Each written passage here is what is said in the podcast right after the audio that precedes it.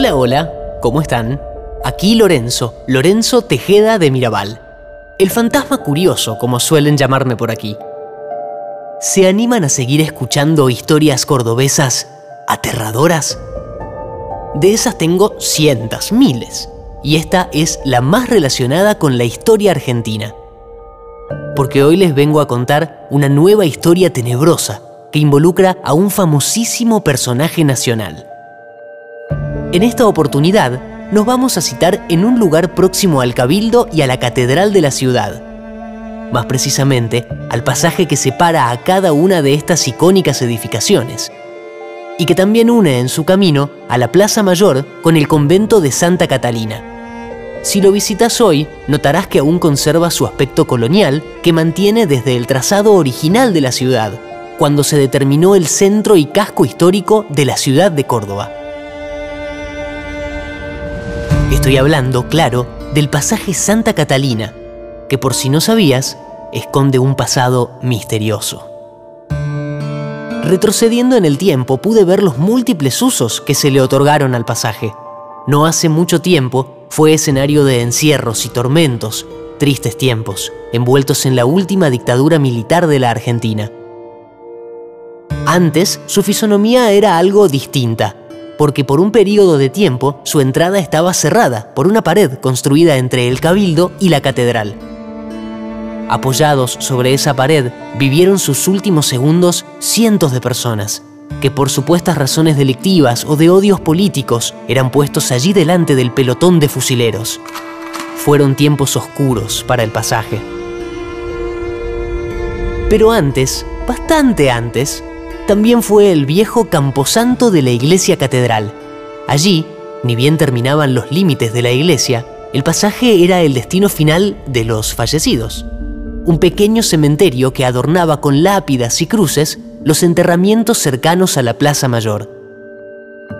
Pasar a mejor vida enterrado muy cerquita del templo costaba sus buenos pesos, así que no todos podían afrontar semejante privilegio. Sin embargo, cuando la ciudad comenzó a crecer cada vez más, los enterramientos eran tan cercanos a la vida citadina y al pasar de miles de personas cada día que empezó a ser un problema. Más que nada porque los muertos podían estar a muy pocos centímetros del suelo. Para solucionar el inconveniente, se inauguró en 1843 otro lugar icónico de la ciudad, el Cementerio San Jerónimo, que también vamos a visitar en este recorrido. Paciencia. Antes de la mudanza de los enterrados, uno de los últimos visitantes del cementerio fue una figura central de la historia argentina, el temible tigre de los llanos, el caudillo, el líder de las provincias del centro y del norte, Facundo Quiroga. Para mediar en una guerra civil que había estallado entre Salta y Tucumán, Quiroga partió hacia el norte en 1843 pero llegando a Santiago del Estero se enteró que el conflicto había finalizado, así emprendió regreso. Quiroga había escuchado rumores. El viaje podía ser peligroso para él. Querían matarlo. El 16 de febrero de 1835, un grupo de milicias al mando de Santos Pérez interceptó al caudillo en Barranca Yaco, 70 kilómetros al norte de Córdoba. ¿Quién manda esta partida? Gritó Quiroga. Una bala, certera, directa a su ojo, terminó con su vida. Su cuerpo fue enterrado en el camposanto del pasaje, y desde entonces la gente comenzó a sentir una fuerza extraña. Empezó como un rumor, pero se confirmó con la aparición del fantasma del caudillo, apareciendo en el pasaje por las noches. Yo lo visité en algunas oportunidades, y su mirada era fría y penetrante, tal como la describían los pobladores. Los pocos valientes que se animaban a cruzar por el pasaje cuando caía el sol podían encontrarse con Quiroga a la sombra de la higuera, con sus ojos llenos de rencor incandescente.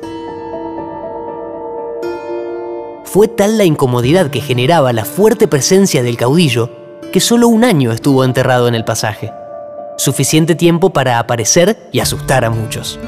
Su cuerpo fue finalmente trasladado con grandes honores en 1836 a la iglesia de San Francisco en Flores, Buenos Aires. y hoy descansa en el cementerio de la Recoleta.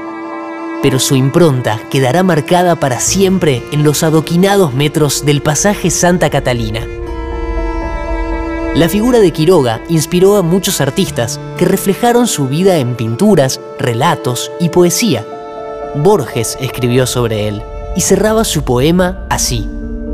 Ya muerto, ya de pie, ya inmortal, ya fantasma, se presentó al infierno que Dios le había marcado y a sus órdenes iban, rotas y desangradas, las ánimas en pena de hombres y caballos. Hasta la próxima historia